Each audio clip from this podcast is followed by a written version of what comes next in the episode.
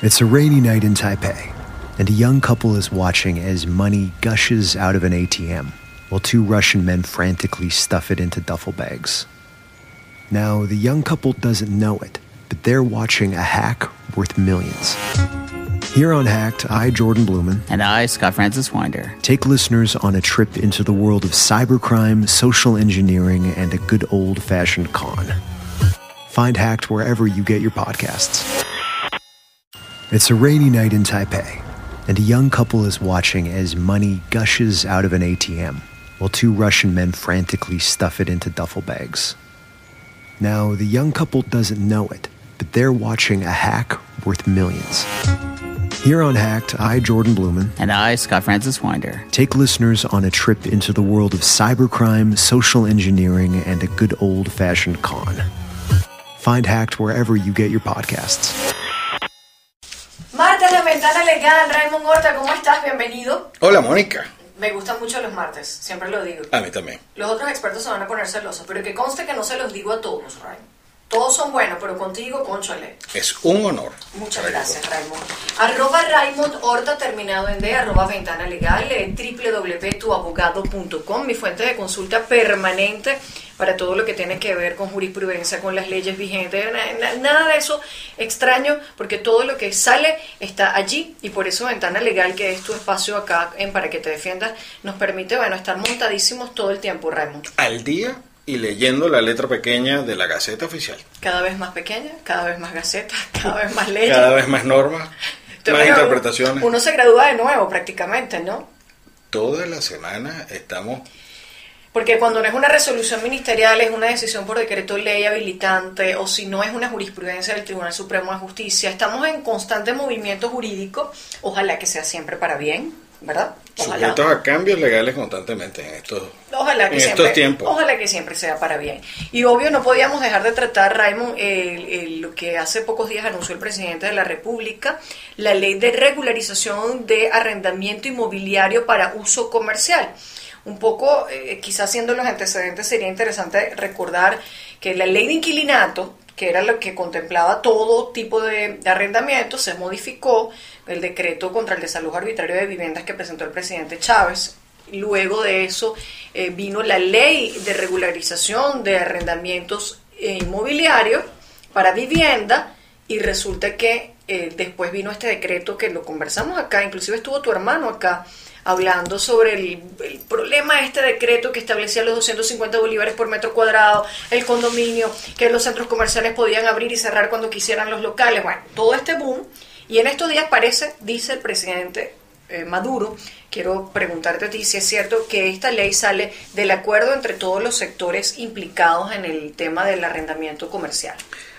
Sí, estamos hablando de, de una ley que salió publicada el 23 de mayo del 2014 en la Gaceta Oficial 40.418 y si viene a, o si representa un contrapeso entre lo que es o lo que ha sido el, la intención o como se ha declarado socialista y de protección balanceada con los intereses de los particulares que están protegidos constitucionalmente. Había salido eh, un decreto que prohibía, por ejemplo, la terminación de las relaciones arrendaticias de todo lo que fueran locales comerciales, tú lo dijiste muy bien, antes de que apareciera este decreto, que además regulaba el precio del alquiler por metro cuadrado, eh, existía o todo lo que era materia de locales comerciales estaba eh, regido por la ley de arrendamiento del 2001, que eh, fue eh,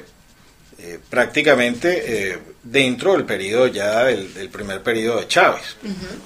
Entonces, se, en materia, luego viene la ley de regularización de arrendamientos de vivienda, pero quedaron los locales comerciales o todo lo que tuviera que ver con comercio todavía se Por regía la por, por la ley de arrendamientos inmobiliarios del 2001.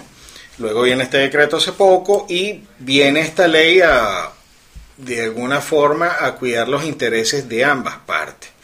Y una de las cosas que debemos mencionar, y Modifica el decreto que se había dado no, anteriormente. prácticamente queda ya eh, Derogado. derogado. Derogado O sea, porque que, ahora... que en definitiva podemos decir, Raymond, o es muy duro decirlo, ¿Esta ley es una rectificación del error cometido con el decreto? Mira, yo lo pudiera catalogar como que eh, ese decreto había sido como una especie de, um, de taima en la que no se podían ejercer ciertas acciones judiciales de resolución mientras aparecía esta ley. Yo no lo yo no catalogaría como un retroceso porque además hay muchas cosas parecidas a la ley de arrendamiento que regulaba. Sí, y, pero sí sí se ve evidentemente Que, que aquí hubo diálogo. No, menos mal. Oye, el diálogo es la clave de absolutamente todo, porque para aprobar una ley lo lógico es que todos los, los sectores que tienen relación eh, queden por lo menos en igualdad de circunstancias. Porque ese decreto había, había colocado en rojo a los centros comerciales, es decir, había afectado la contabilidad, ya no se podían cubrir gastos ni nada. Ahora, ¿no, ¿no hubiese sido más útil inclusive con el tema de la hiperinflación legislativa que tenemos en Venezuela? Porque Venezuela es un país que tiene una cantidad de leyes que no hay tiempo de aprendérselas ni comprenderlas. ¿No hubiese sido oportuno el hecho de, bueno, por esta vía que es express, que es la, posibilidad de, por la vía de decreto ley, el presidente apruebe? Esto es una ley habilitante. Obviamente, por la vía del habilitante, por decreto ley, que él hubiese aprovechado, digo yo, no sé, pienso, y ha agrupado todo tipo de arrendamiento corrigiendo además los errores graves que estamos arrastrando de la ley de regularización del arrendamiento de viviendas. ¿Sabes qué es lo que pasa? Y los rollos gigantescos con la tsunami. Bueno. Él debió como decir, ok, ya nos pusimos de acuerdo, pongámonos de acuerdo todos y hagamos una única ley que nos ponga bueno, estas son las normas pues del arrendamiento. Bueno, fíjate, la ley de regularización de arrendamientos de vivienda y eh, la ley contra desalojos arbitrarios acabaron con el arrendamiento privado en Venezuela. Precisamente por eso te lo digo. Lo que debería, lo que sucede es que yo pienso que sale el decreto y se hizo tan inminente el, el efecto y adverso contra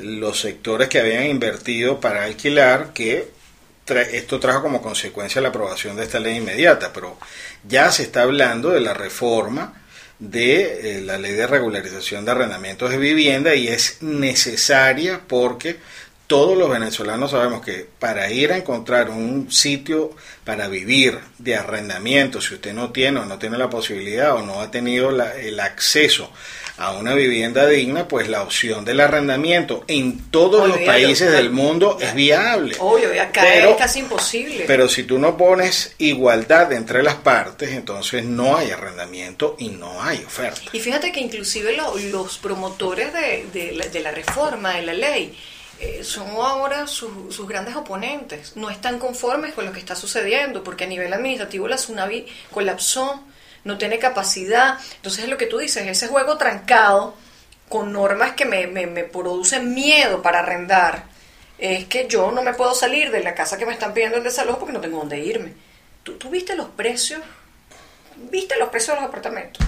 No, no, es algo que mientras más sube, pues la opción, no, no, yo me quedé la, la, la, opción natural en unas economías como, como esta es la del arrendamiento. Pero yo estoy ahora estoy haciéndole eh, eh, publicidad a, una página de estas de, arrendamiento de inmuebles y justo, bueno, empapándome un poco con el cliente, me metí en la página y dije, ya va, ¿qué es esto?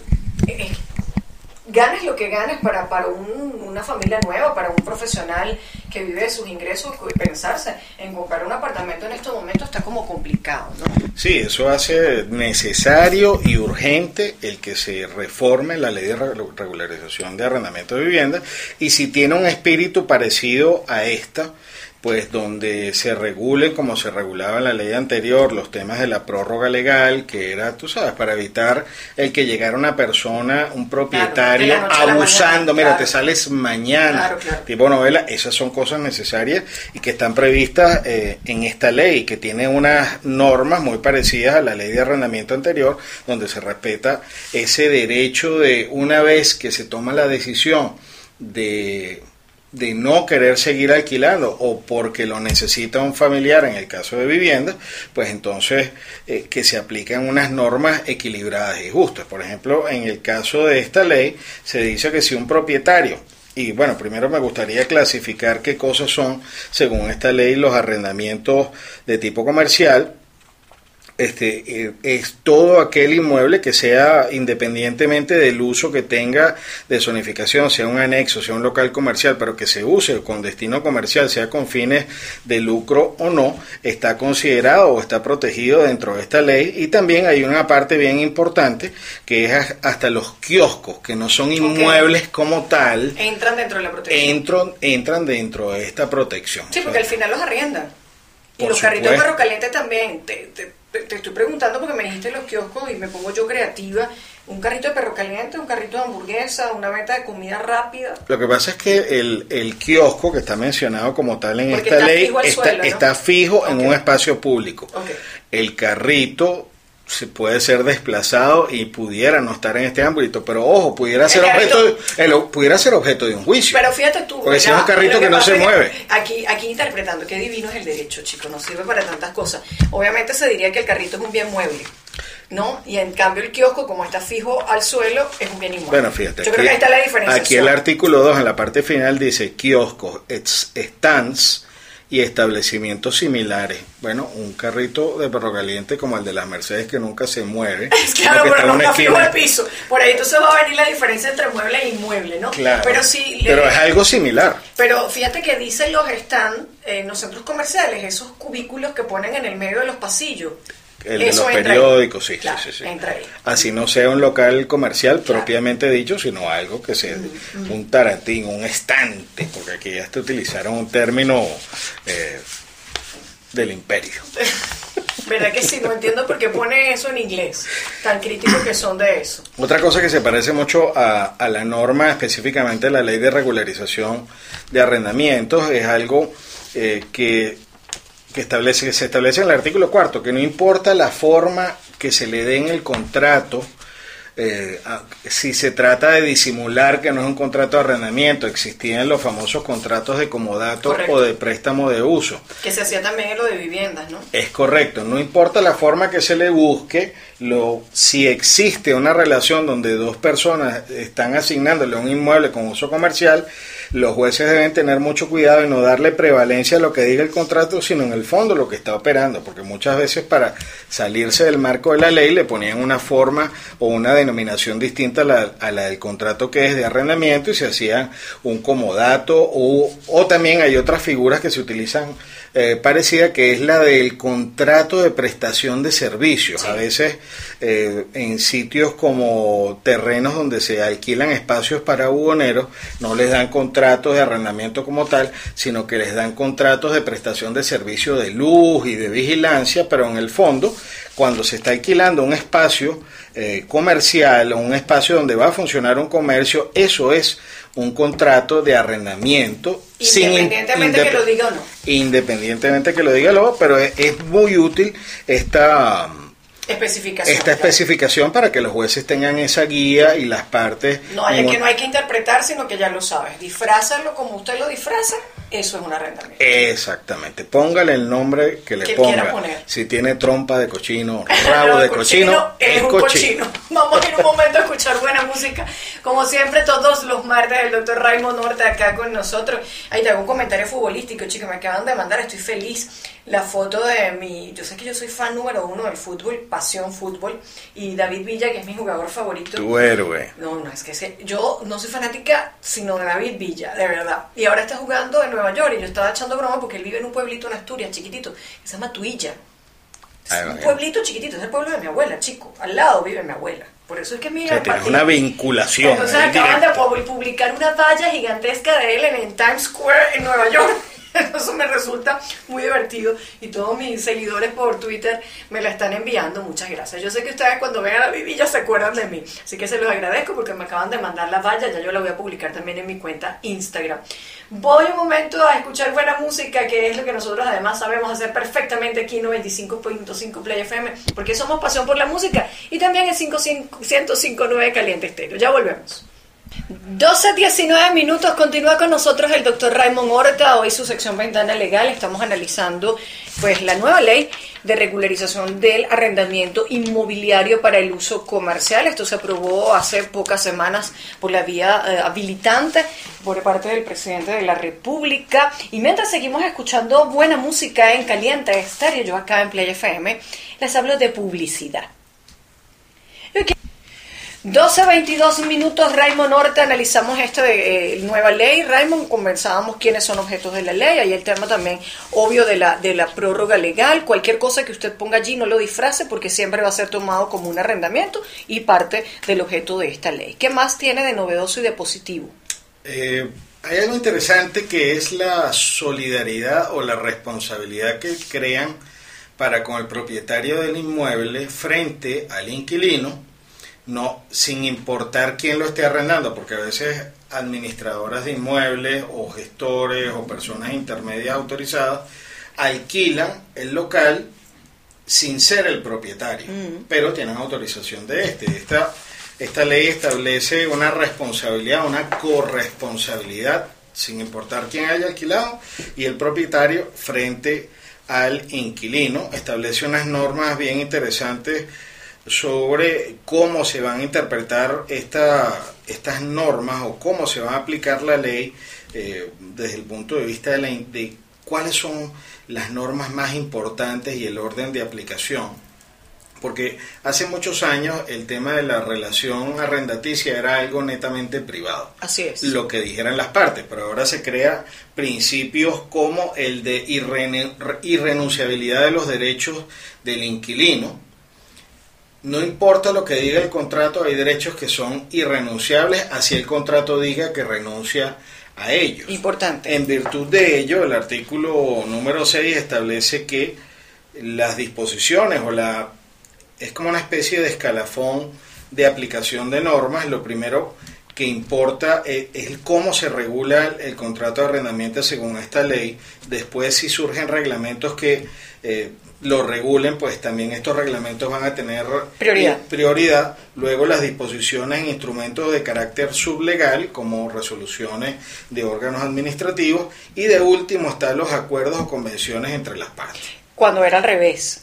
Cuando era al revés, funcionaba la ley si el contrato no decía nada. Ahora la ley funciona y el contrato si, si contraviene la ley, lo que tiene preponderancia. Sobre la base de la irrenunciabilidad de los derechos. La obligación de entregar el inmueble en buen estado por parte del propietario o de los administradores. En el caso de las reparaciones mayores, pues este, eh, eh, las reparaciones mayores tienen que ser a cargo del propietario. Pueden haber algunos convenios sobre las reparaciones mayores, cómo se pueden hacer. Y una cosa muy importante, que es que está prohibido eh, lo que se llama pagar las llaves o pagar el punto, que se ve mucho mm. en eh, cuando se están vendiendo como los traspasos, Exactamente. Mm. Dice, la persona, vamos a suponer, se construye un local comercial desde cero y no hay nadie allí alquilado, no está funcionando ningún negocio, se estila o se estilaba cobrar eh, por el punto o por darle la llave o por darle el contrato y ese costo podía ser muy superior al, al, valor real del, del, alquiler del inmueble. Hasta dos o tres años al alquiler del inmueble. Pero obviamente, Raymond, volvemos a lo mismo. Eso es lo que establece la ley y por detrás se ponen de acuerdo, pasa igual que con los depósitos en la ley de arrendamiento de vivienda, se está prohibido los depósitos. Sí, pero yo alquilo bajo mis condiciones. no quiere se depósito. un inmueble, se dice un precio y se paga por fuera otro. Lamentablemente. Pero bueno, por lo menos es importante que uno sepa que no puede ser una exigencia porque no es legal a partir de este momento. No, pero el caso donde se puede descubrir, donde van a existir evidencia de que esto sucedió y existe el derecho de pedir el reembolso en todo caso, pedir la nulidad o pedir la. Eh, exactamente o ejercer el cobro de eso que fue eh, pagado indebidamente. En cuanto al depósito o fianza, se establece muy parecido a normas anteriores, eh, que no pueden ser más de tres meses de depósito, lo que se puede exigir, y o tres meses de fianza. La, fianza es una figura como... La fianza comercial, ¿no? Sí, que alguien que sale de fiador, alguien que dice, si este señor no paga, pago yo, para hablarlo en, yo, no sé, ese, ese tema de fianza, yo creo que está tan en desuso. Lo que sucede es que hay compañías de seguros, por ejemplo, que salen de fiador se les paga Claro, una prima, pero es otra cosa. sí, pero... pero- Porque es un tipo de contrato particular, ¿no? Sí, pero también se puede conseguir. El tema de la insolvencia después del fiador y todo eso, de qué sé yo, no sé, como que el dinero, el, el problema es que el dinero no vale nada, es como agua. Entonces, claro, tres meses de depósito hoy, dentro de seis meses no tiene el mismo valor. Es correcto. Eh, Es así. 730-0955, 730-0955, si usted tiene alguna pregunta, si quiere consultarnos algo, hoy conversamos sobre la ley de regularización del arrendamiento inmobiliario para uso comercial. Recuerden que dentro de todas las cosas que ha pasado, esto implica, quizá por primera vez, bueno, vamos para no ser tan categóricos, digamos, una de las pocas veces que se han puesto de acuerdo todos los implicados. Podríamos decirlo así. Sí. Eso es una luz, es una luz. Ahí, aquí se evidencia que el diálogo entre los sectores privado y público fue efectivo. Es, que esa es la clave de todo, porque el comercio es lo que sustenta cuántas familias. Si cierra una tienda, cuánta La gente se va para su decisión casa. es la que no se toma. Si el decreto era un error, esto es una corrección del error. Eso es lo importante, eso es lo importante. 730-0955 para que ustedes hagan su consulta. Eh, ¿Qué sigue, Raymond? ¿Qué otra previsión importante de conocer y saber? Bueno, en los casos de que se resuelva el contrato, se termine el contrato, eh, existe la obligación de devolver el depósito dentro de los 15 días siguientes que se devuelva, porque también se ha visto casos de abuso de los propietarios que no devuelven las, eh, las garantías que se dan para la ejecución del contrato. Eh, algo muy importante que empieza a partir del artículo 24 son las normas que regulan el contrato y se establece algo aquí muy importante, que los contratos, la duración mínima de los contratos es de un año, Ok, salvo unos casos especiales. eh, pero si estamos hablando de un local comercial, si hay una persona que va a empezar a hacer un punto, pues se le quiere garantizar por lo menos la estabilidad. la estabilidad y Recupera el después, invertido. ojo, ese año se va a convertir si se porta bien el inquilino, si paga sus gastos y si paga el arrendamiento, se va a convertir automáticamente en un año y medio por la prórroga legal, pero lo vamos a ver ahora. eh, Entonces, puntualizando, muy importante, no es que firma seis meses, firma tres meses, no, la ley exige un año mínimo. Salvo que se trate de eh, mm, contratos por temporada. Obvio, las ferias. La feria del mueble, la feria de carros. Bueno, de carros últimamente está como difícil. Pero bueno, la feria del mueble, que es el arrendamiento de un espacio comercial solo por la temporada de la o en feria. una zona vacacional alquilar un espacio específicamente para una temporada de Semana Santa Eso es. o una temporada de agosto o de verano. ¿Tenemos llamadas, Alexis? Yo estoy rodeada de Alexis. Este es uno. Este es uno, el de la, televisión es otro, el manager es otro. Locutor en potencia. Sí, señor. se- usted, un día te voy a poner a hablar aquí, Alexis, para que la gente vea esa vocesota que tú tienes, que es importante. Eh, buenas tardes, nombre, apellido y de dónde nos llama, por favor.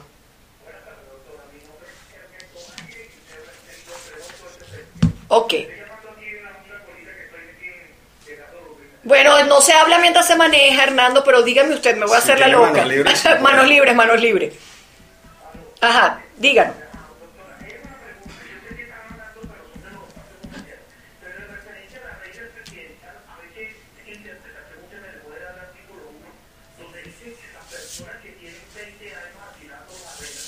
Ah, sí. Sí. Sí. Sí. Ya te lo contestamos porque además Raymond y yo hicimos un programa no hace mucho, porque aquí en Ventana Legal nosotros estamos desmontados sobre lo que aparece y creo que al día siguiente, una cosa así, Sí, sí, no nos tardamos nada, inmediato. hicimos ese programa sobre ciertamente la obligatoriedad de vender esos eh, eh, edificios, edificaciones que tienen más de 20 años arrendadas, ¿no? Y te acuerdas que habíamos hablado, por cierto, una, una señora no nos escuchó y me mandó el caso a la oficina porque ella tiene que hacer ley de propiedad horizontal, cumplir con la división, hacer documento de condominio y todo eso para poder vender. Entonces, contestándole puntualmente a él, sí, es así. Tiene que venderse. Es correcto. lo- la, disposición transitoria de la ley obligaba, daba el derecho al inquilino a adquirir y ahora la última resolución eh, establece que los inquilinos que estén en edificios que tienen más de esos años alquilados pues tienen derecho a adquirir. Y la, y la discusión que teníamos era que no necesariamente yo tengo que tener 20 años alquilada, sino que la estructura arraigada, al- haya estado destinada, haya estado ese destinada tiempo a arrendamiento por más de 20 años. Contestada la pregunta, Alexis con voz del locutor me hace señas a las 12.31 minutos para que vayamos a escuchar buena música y enseguida volvemos con ustedes. 33 minutos, yo no sé si mi querido hermano, compadre, amigo está escuchándonos todavía, se moría de la risa con lo del comentario de David Villa, pero Francisco Rivera, si estás por ahí, un beso, te quiero y te adoro. Que, bueno, eso es una de las personas más importantes de mi vida, ¿qué te puedo decir, Raymond? Mira, Raymond, eh, por acá tenemos alguna pregunta a través de mi cuenta de Twitter, arroba Moni Fernández, un señor, que ya voy a decir el nombre, que estoy buscándolo por acá, Gustavo Herrera, me- nos pregunta, ¿cuál es la norma que aplica para el alquiler de las oficinas? Pues Es esta, misma. Esta ley. Es esta ley misma. incluye oficinas y hay un tema interesante que también incluye dentro de esta ley todas aquellas oficinas o inmuebles que sean destinados a consultorios médicos, por ejemplo. Claro, porque es una actividad comercial. Es una actividad, claro, desde el punto de vista eh, de la ley, no es una actividad de comercio como tal, pero sí entra, la, lo que sí se toma en cuenta, lo que la clasifica es el uso que se le está dando al, Al inmueble. inmueble, que genera Mira, ingresos. acabo de pintar un asterisco acá en, en mi papel. Tú, ah, recuérdame el asterisco que yo me voy a acordar de la pregunta que te voy a hacer Te cuando entremos a hablar de, del te dinero. Eh, por acá, Orleanis me dice, o nos dice, me declaro adicta a su programa de radio y televisión. Profunda admiración y respeto por usted, doctora. Ay, Orleanis, tan bonita. Muchas gracias. Verdad que eso lo, rating, uno lo, lo reconforta. Amén, amén. De verdad, súper comprometida, muy contenta con esto y haciendo también nuestro punto acá con, con la radio, que es importante. Eh, eh, ¿Quieres entrar ya al tema del, del alquiler, el monto? ¿O quieres meterte con la prórroga? Que, Yo que- creo que es más importante el tema de la prórroga por ahora. Después entramos en el, en el del bolsillo. Ahora, cambia la prórroga que estaba establecida en la ley de arrendamiento de Bueno, inmuebles. lo que pasó en el último decreto, eh, que salió provisionalmente hace poco, era que prohibía que unilateralmente se resolviera. El, el propietario no podía decirle al inquilino, ya no estás más aquí. Porque hay muchos contratos que se hacen con prórrogas automáticas. Por lo general los contratos se hacen, el contrato durará, las cláusulas dicen algo así, este contrato durará un año pro- prorrogable por periodos iguales, a Correcto. menos de que una de las partes establezca, o sea, o notifique a la otra que eh, no quiere seguir el contrato. Entonces, el, el tema de la duración del contrato, particularmente en esta ley, la prórroga legal, es una figura que aparece en la ley de arrendamiento del 2001, que es el derecho que tiene el inquilino de seguir allí. Hasta que resuelva dónde mudarse. Si el propietario le dice, ya yo no quiero que tú estés más allí, entonces empieza a correr una prórroga que aunque no esté escrita en el contrato, Es la legal. Es la legal y por eso se le da ese... Quiero hacer énfasis, por favor, que estamos conversando sobre locales comerciales. Es correcto. No estamos hablando de vivienda. Porque recuerden que el tema de vivienda está sujeto al procedimiento administrativo para el desalojo, primero ante la SUNAVI, la Superintendencia Nacional de Viviendas. Ahí no hay prórrogas legales. Eso cambió No, la ley que- de arrendamiento tienen de que haber unas causales de desalojo específicas. Pero previamente agotado el procedimiento administrativo, una vez agotado el procedimiento administrativo en la SUNAVI, se va al procedimiento por desalojo según las causales establecidas en la ley. Y después es que va a En tribunal. este caso, en los locales comerciales hay una prórroga legal que está establecida allí. Se conservaron lo- lo- lo- los- los lapsos. ¿eso Sí, sí, es prácticamente idéntico. Para un contrato de un año, si se notifica o si el contrato no dice que es prorrogable, comienza una prórroga legal automática de seis meses. Es O sea, decir, hasta un año, Y seis meses. seis meses de prórroga. Si el contrato o los contratos sucesivos, porque puede, puede ocurrir que se hace un contrato para un año, al año siguiente se hace otro y así eh, sucesivamente, de uno a cinco años hay un año de prórroga legal. Es decir, desde un De uno a hasta- cinco. Hasta, cinco años, de uno a cinco es un año de prórroga que se tiene derecho a estar después de que se le notifica que no va a continuar el contrato de arrendamiento. Yo estoy sacando mi cuenta con mi oficina. Tú me estás hablando y yo digo, yo firmé por dos años o que estoy en la prórroga de un año. vas a tener un año de prórroga. Y, y- y te digo algo, yo tomando en, en- en cuenta esto, Remo, porque de verdad alquilar un espacio y adaptarlo a tus necesidades y a tus gustos es muy costoso en este momento. O sea, es una inversión. Yo le decía el otro día a la propietaria, mire señora, si yo tuve que cambiar desde las lámparas hasta las cañerías, hasta el aire acondicionado, ¿cuándo recupero eso si me voy en un año? Realmente, objetivamente, no, no produces como para recuperarlo. Entonces es cierta garantía también de recuperar la inversión, ¿no? Claro, y también, bueno, después vienen los temas de mantenimiento, que eso que tú reparas luego Sí. hay, que, hay que mantenerlo, o van saliendo cositas nuevas. Adicionales. A partir de cinco años vamos a De tener... 5 a 10 años, la prórroga legal es de 2 años. Ok, Eh, esa es la última prórroga. No. Mm. Después viene de más de 10 años, son 3 años de prórroga legal.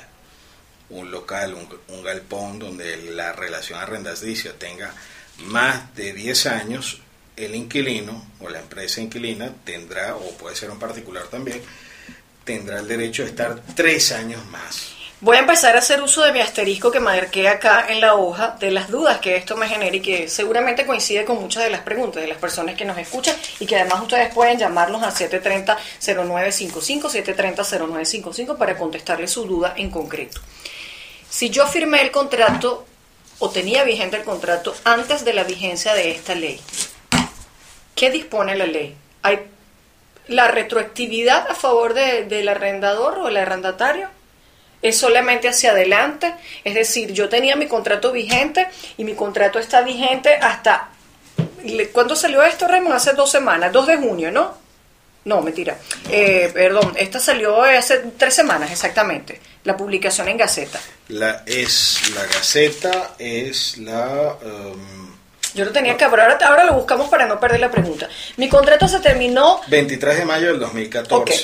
Suponte tú que mi contrato se terminaba el 23 de mayo. Para poner la cosa más complicada, pregunta de examen para los alumnos en la universidad. ¿Cómo hacemos? ¿Entro en la prórroga? ¿La ley estableció alguna disposición en concreto si es para atrás o para adelante? Bueno, lo que sucede es lo siguiente, en este caso particular, tu pregunta siempre es un de examen.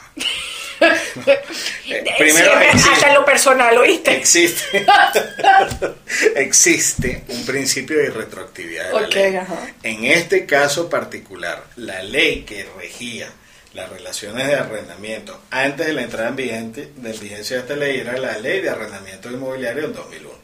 Igualito ahí tenía la Entonces, prórroga ahí que estaba ahí. Las prórrogas idénticas a esta.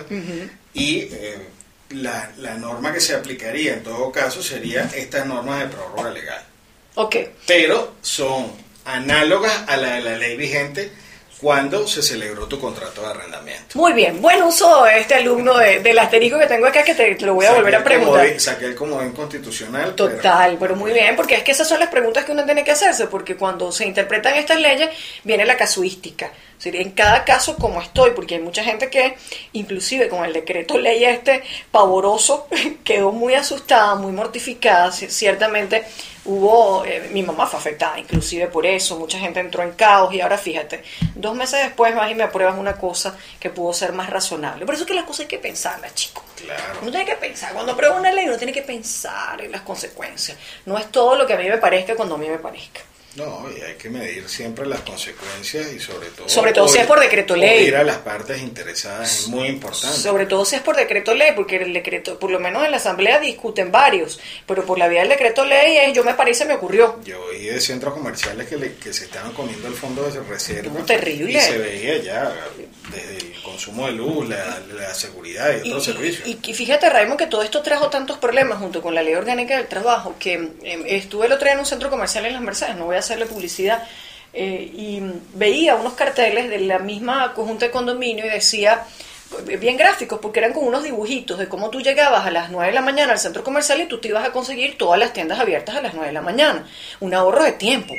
No tenías que ir. eh, a mí me pasó ayer saliendo del gimnasio. Entonces, en la tienda de las vitaminas abría a las 11, la librería a las 10 y la otra tienda a las 9. Yo decía, bueno, pero ¿cómo me quedo yo todo este tiempo? Porque eso generó un problema con el tema del arrendamiento, con el tema del condominio. Porque si las cosas estaban bien, bajo el horario que teníamos todos igual, ¿para qué ponerlas mal? ¿Qué sentido tiene retroceder en algo que funcionaba religiosamente? Usted abre porque tiene que abrir. Ahora entonces uno tiene que jugarse a la Rosalinda a ver si tú llegas y está abierto, a qué hora vas a abrir tú. A la... No, eso no es economía de tiempo para el venezolano. Claro, ahí en ese caso este decreto ahí pro- prohibía la, la, la apertura obligatoria. Así es. Era una cantidad ¿Me cuenta si este lo acomoda o no lo acomoda? ¿Cuáles son esas nuevas normas del condominio para la regularización de estas actividades en los locales comerciales? Y obviamente, Raymond, nos queda algo muy importante, el tema del cálculo del precio por metro cuadrado de los locales comerciales. Y yo uso mi comodín del asterisco acá. Vamos a escuchar buena música en Caliente Estéreo. Mientras tanto, acá en Play FM yo les hablo de publicidad. Las de Aldana Lara. 12.46 minutos, seguimos con Raymond Horta, analizamos esta importante ley de regularización del arrendamiento inmobiliario para uso comercial. Si usted la quiere, está en la Gaceta Oficial número 40.418 del 20 de mayo de 2014, pero no tiene que estar sufriendo ni pasando trabajo. Usted se mete en www.tuabogado.com y puede descargarla. Además, yo les recomiendo que bajen la aplicación de tuabogado.com, Raymond, que se nos había pasado decirlo. Ya está para bajarla en todas las tecnologías Android, etcétera. Sí, en todas. ¿Cómo hacemos? ¿Nos metemos por app? Sí, en, Ajá. en la, en cualquiera de las tiendas de su teléfono, de, para bajar aplicaciones, busque tu abogado. Tu abogado. Sí, y Sí. abogado, tu abogado sin espacio, tu abogado, y le va a salir la aplicación donde puede estar revisando toda la última información que tenemos y van a recibir notificaciones cuando hayan extras o gacetas importantes, le va a llegar una notificación Cuando me, teléfono. cuando me acuerdes de la clave de la app, te prometo que la bajo. Mientras tanto, sigo metiéndome por la vía tradicional a través de www.tuabogado.com. Entramos en el tema de lo- los precios, ¿no? Eh, se acabó en los 250 metros eh, eh, bolívares por metro cuadrado. Sí, eh, un punto previo, como decimos los abogados, y es el que esta ley establece la obligación, ojo, ya esta obligación existía desde el punto de vista de las normas fiscales, pero el arrendador está obligado a entregar la factura fiscal o una factura, aquí dice factura legal, pero una factura que cumpla Con los requisitos del con- con los requisitos del CENIAT y se tiene que cobrar IVA y otra cantidad de cosas que eh, contribuyen pues al a lo que es La legalidad y la transparencia. Sí, pero también esto se convierte en material probatorio interesante. Una- un, un arrendador que reporte y pague el IVA que le está cobrando al inquilino, pues eh, ya hay un ya hay un ingreso reposta- repor- reportado al fisco y se pueden pedir en algún juicio en caso de dudas, pruebas e informes en este sentido. Y además lo ayuda para el impuesto sobre la renta, pues. Sí, en, caso de, de los cánones de arrendamiento eh, existen eh, tres tipos o digamos va, va a haber tres fórmulas para calcular lo que es el canon de arrendamiento. Pero fíjate qué interesante, porque precisamente las críticas venían de cómo un local en Trujillo, chiquitico, donde la señora tiene un abasto, va a ser calculado al mismo precio que un local en un centro comercial de Caracas. Eh, estábamos hablando del último decreto. El que del decreto, claro, el del decreto de los 250 bolívares no es lo mismo ni Por parecido. metro cuadrado. Claro, ni es lo mismo lo que puede vender una o lo que puede producir una, una empresa muy grande o un banco que lo que puede producir la señora con su bodega. O metro cuadrado un terreno donde se está montando una cantidad de kioscos correcto. o de, o de- de- comercio. Era injusto, era desproporcionado. Ahora entonces hay tres formas. Sí, está el artículo 32 establece la fórmula número uno, que es el canon de arrendamiento fijo o CAF, según el cual se toma como base el valor actualizado del inmueble, dividido entre 12 meses y entre el área de, de metros cuadrados rentable. Es decir, que eh, se aplica una cantidad de fórmulas y eh, se establece incluso una fórmula eh, matemática que está aquí, que pues que no es práctico leerla, pero donde se toman en cuenta el valor del inmueble, los metros cuadrados arrendables, los metros cuadrados a arrendar, el porcentaje de rentabilidad anual. Entonces la fórmula es una fórmula Mucho más justa. sí, Lo que, esto lo- es una ley con una fórmula matemática. Claro, claro. Usted produce tanto, usted va a pagar tanto porcentaje. Existe la otra forma que es el canon de arrendamiento variable con porcentaje de ventas. Se establece como referencia el monto bruto de ventas realizadas por el arrendatario expresadas en la declaración regular del impuesto al valor agregado IVA. A ver, fíjate lo que te decía de la factura legal. Correcto. Correspondiente al mes inmediatamente anterior, si hubiera declaración sustitutiva, esa es la que se utiliza para calcular ese porcentaje y eh, este porcentaje oscilará entre el 1 y el 8%, quedando claramente establecido en el, respe- el respectivo contrato. existen pues esta otra modalidad de negocio. porque- Pero es que qué interesante porque es proporcional, según lo que usted produce, usted paga. Ahora, hay una gran pregunta, sigo util- utilizando mi asterisco. Las personas que les establecieron los 250 bolívares por metro cuadrado por este decreto flash que hubo, ¿van a ajustarse ahora a la nueva ley? ¿O quedan con ese canon de arrendamiento hasta que se renueve el contrato? Yo dificulto que se hayan celebrado contratos durante la vigencia de esta ley del, del 1 por metro cuadrado y la mayoría de los que lo hicieron, Yo creo que el mío está así. Yo creo que la mayoría de los que lo hicieron eh, establecen cláusulas que en el caso de que cambie la ley o el valor, pues se adaptarían a la nueva norma. O esto es lo que debía haber asesorado un abogado eh, consciente en la materia. Si no tocará eh, pedir una interpretación. Si no, En caso concreto. Ojo, la ley que se aplica es la que está vigente en el momento de la celebración del contrato. Total, sí. Lo que pasa es que aquí se establece algo que al año se puede revisar el contrato. Hay una norma que te iba a leer ahorita. Ok, ahora precisamente eh, sobre la base de eso, ¿no? Nos falta una tercera forma. Ok, no, no, ya no nos queda casi tiempo. Pero te, te hago esta pregunta, Raymond. El, en el caso de que mi local no produzca nada, eh, estas grandes eh, franquicias que están en Venezuela, que están en este momento con puertas abiertas pero sin mercancía, ¿cuál de las tres fórmulas se, va la- se les va a aplicar? Porque no producen, no están vendiendo nada. Fíjate, aquí el, el tercero, la tercera forma del canon es el canon de arrendamiento mixto, que es una porción fija que nunca será superior al 50% de lo que correspondería al canon de arrendamiento fijo y un porcentaje de las ventas que será superior al 8%. Gracias por responderme. Entran ahí, obviamente. Entran ahí. Entran ahí y por eso se puso, porque dirían estos señores, pero ya va, si yo no tengo mercancía, ¿qué- qué- ¿cómo pago por porcentaje? Algo importante que no había en la ley anterior, se crea eh, una especie de figura de equilibrio en la que la, en la administración de los centros comerciales van a entrar los, arrenda, los, arrenda, los inquilinos, van a poder tener una representación que va a poder, va a poder controlar los gastos de condominio, los va a poder supervisar. Esto me parece muy sano porque eh, en los Obvio. temas de condominio pues a veces Había un abuso, sí señor. Es correcto. Es cierto. Ahora, eh, este condominio va a regular también el, el- el funcionamiento horario, no dice nada, ¿no? Eso quedará ya a, a los condominios.